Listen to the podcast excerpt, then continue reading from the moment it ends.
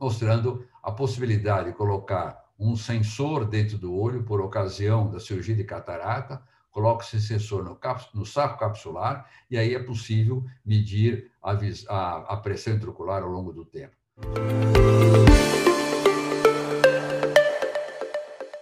Aqui eu tenho a função visual e aqui eu tenho a idade do paciente. Aqui é a faixa de visão útil.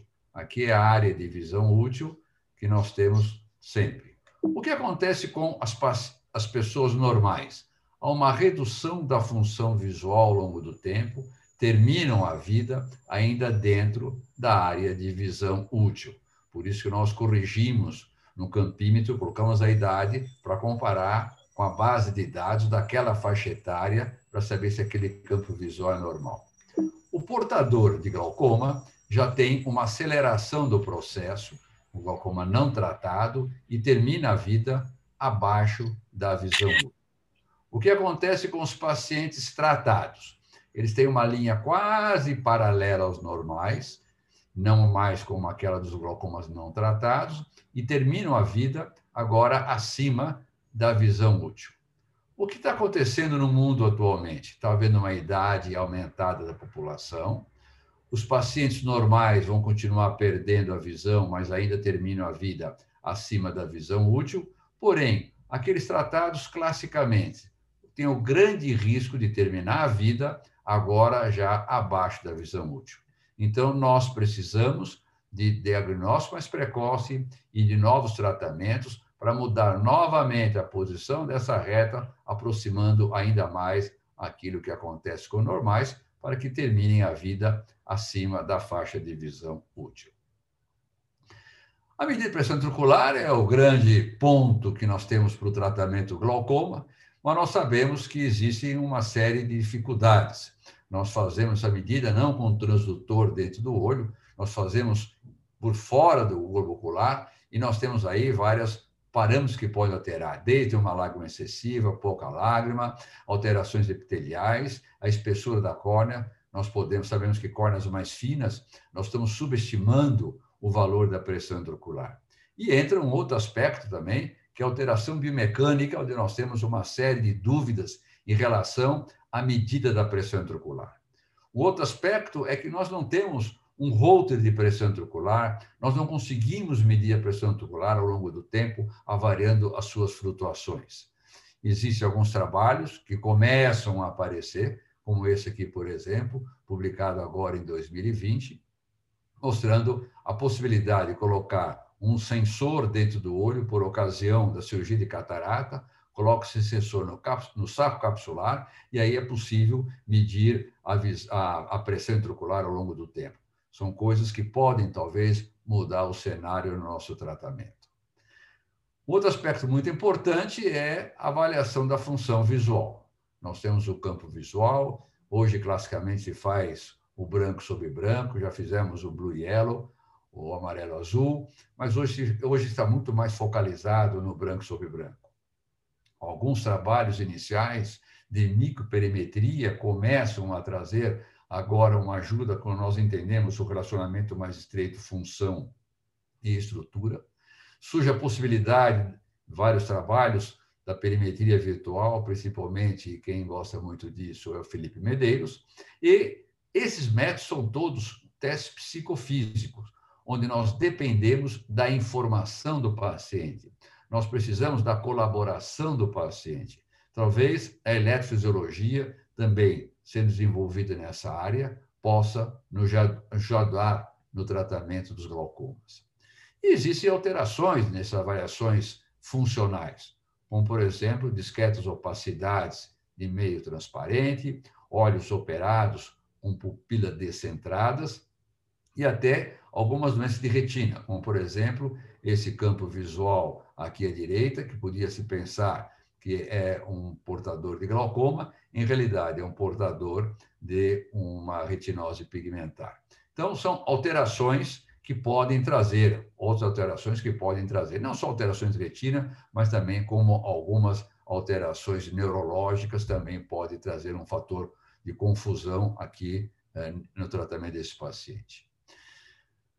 A variação estrutural tem se desenvolvido muito. no meu concurso para professor, professor titular, eu comentei que antigamente nós médicos tínhamos alguma dificuldade para um tipo de exame, conversávamos com a bioengenharia, eles desenvolviam um equipamento para suprir a nossa dificuldade, transformar em possibilidade de exames. Hoje, a bioengenharia evolui tão rapidamente que eles fornecem uma série de medidas e nós estamos correndo atrás, tentar descobrir para que servem essas medidas.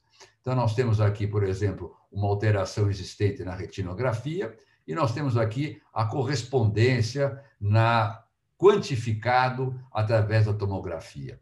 Então, existem imagens fantásticas hoje que nós temos uma evolução muito grande. Hoje, classicamente, se coloca que as alterações estruturais precedem as alterações funcionais. Talvez isso seja porque a nossa capacidade de avaliação funcional não se desenvolveu tão rapidamente quanto a avaliação uh, estrutural. Existem imagens fantásticas, aparelhos que trazem uma colaboração muito grande o Solax agora, que está começando a trabalhar com ele, trazendo informações muito interessantes que eu posso ver desde a anatomia do segmento anterior até as alterações vasculares que podem ser interessantes para o estudo do glaucoma.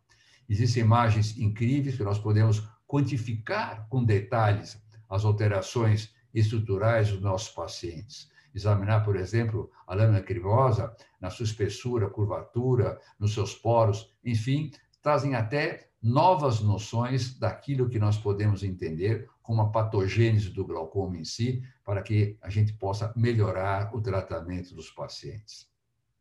Nós temos levado para a árvore constantemente uma série de trabalhos nessa linha de pesquisa uh, nosso que eu tenho oportunidade de participar. Esse trabalho, por exemplo, nós apresentamos na ARV 2019, onde que nós fizemos um estudo da alteração macular, avaliação macular em olhos normais e olhos glaucomatosos. Então, tinha como objetivo avaliar as camadas maculares individuais usando segmentação automatizada e sua associação com glaucoma e gravidade.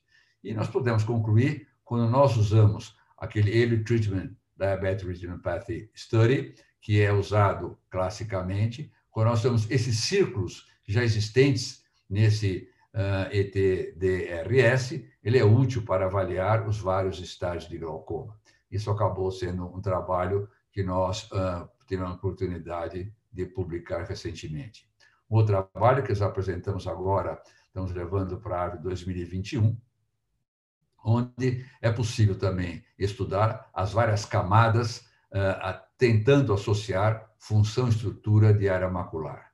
Então, tem o objetivo avaliar a simetria entre os olhos para ver os parâmetros que nós podemos quantificar nessa simetria e é possível entender que essa simetria também tem, cria aí novos biomarcadores e estratégias para o diagnóstico e monitoramento do glaucoma. Esse é o grande problema que nós temos. Nós não temos o glaucoma um biomarcador que determine é glaucoma ou não é glaucoma. Está piorando ou não está piorando nós que reunir uma série de informações para conseguir uma afirmação como essa. Mas eu sempre gosto de lembrar que o OCT pode ter artefatos. Por exemplo, nós sabemos, como falamos da função, que diminui com a idade, a espessura também da camada de fibras nervosas diminui ao longo do tempo. Então, o fato de digitalizar uma data errada, o que eu já vi acontecer, pode dar um resultado do OCT não muito apropriado. Um outro fato importante é um sinal fraco. Isso pode ser feito no mau alinhamento, e esse sinal fraco pode diminuir a espessura camada de fibra nervosa, dizendo, ah, é glaucoma, ou nosso glaucomatoso está piorando. Então, esse sinal, que é marcado aqui no Triton, no, de acima de 40, a gente sempre espera ter sinais melhores para conseguir afirmar se é ou não é portador de glaucoma, se aqueles dados podem ser comparados com os dados normais do, do existente no equipamento. Então, são detalhes muito importantes, nem sempre observados no dia a dia. Aqui, por exemplo, nessa marca aqui que eu coloquei aqui à direita, existe uma zona preta existente aqui. Isso é um artefato de técnica, dando aqui uma diminuição da área existente aqui. Na realidade, esse outro olho do paciente tem portador de glaucoma, mas aqui eu tenho opacidades de meio, essas opacidades vítreas que dão uma alteração que a gente não pode confiar. Aqui sim existe um glaucoma de pressão normal. Outros casos, por exemplo, como aqui, mais abundante, alterações escuras existentes aqui, dando aberrações nas interpretações que nós temos no OCT, dado por pode ser por borda da pupila, pode ser por um descolamento vítreo posterior, ou passado de cristalino, e até alterações de filme lacrimal. Né? São dados importantes. Os portadores de glaucoma são agredidos pelas drogas, pelos conservantes, e uh, pode ter alteração no filme lacrimal, e com isso uh, fornecer, uh, não ter boas informações. A gente sempre aconselha aqueles usuários crônicos que façam instalação de um colírio não muito viscoso, de um, um colírio, uma lágrima artificial, antes de fazer o OCT. Alterações como essas existentes aqui, na realidade, discos óticos muito grandes, também dão informações não apropriadas do paciente portador de glaucoma. Olhos também míopes, que têm discos óticos grandes e têm atrofias uh, peripapilares, também podem apresentar algumas alterações não verdadeiras. E, e, aqui, por exemplo, a gente sabe que a base de dados está entre mais 5 e menos 5. Então, isso é, deve ser considerado na interpretação do exame.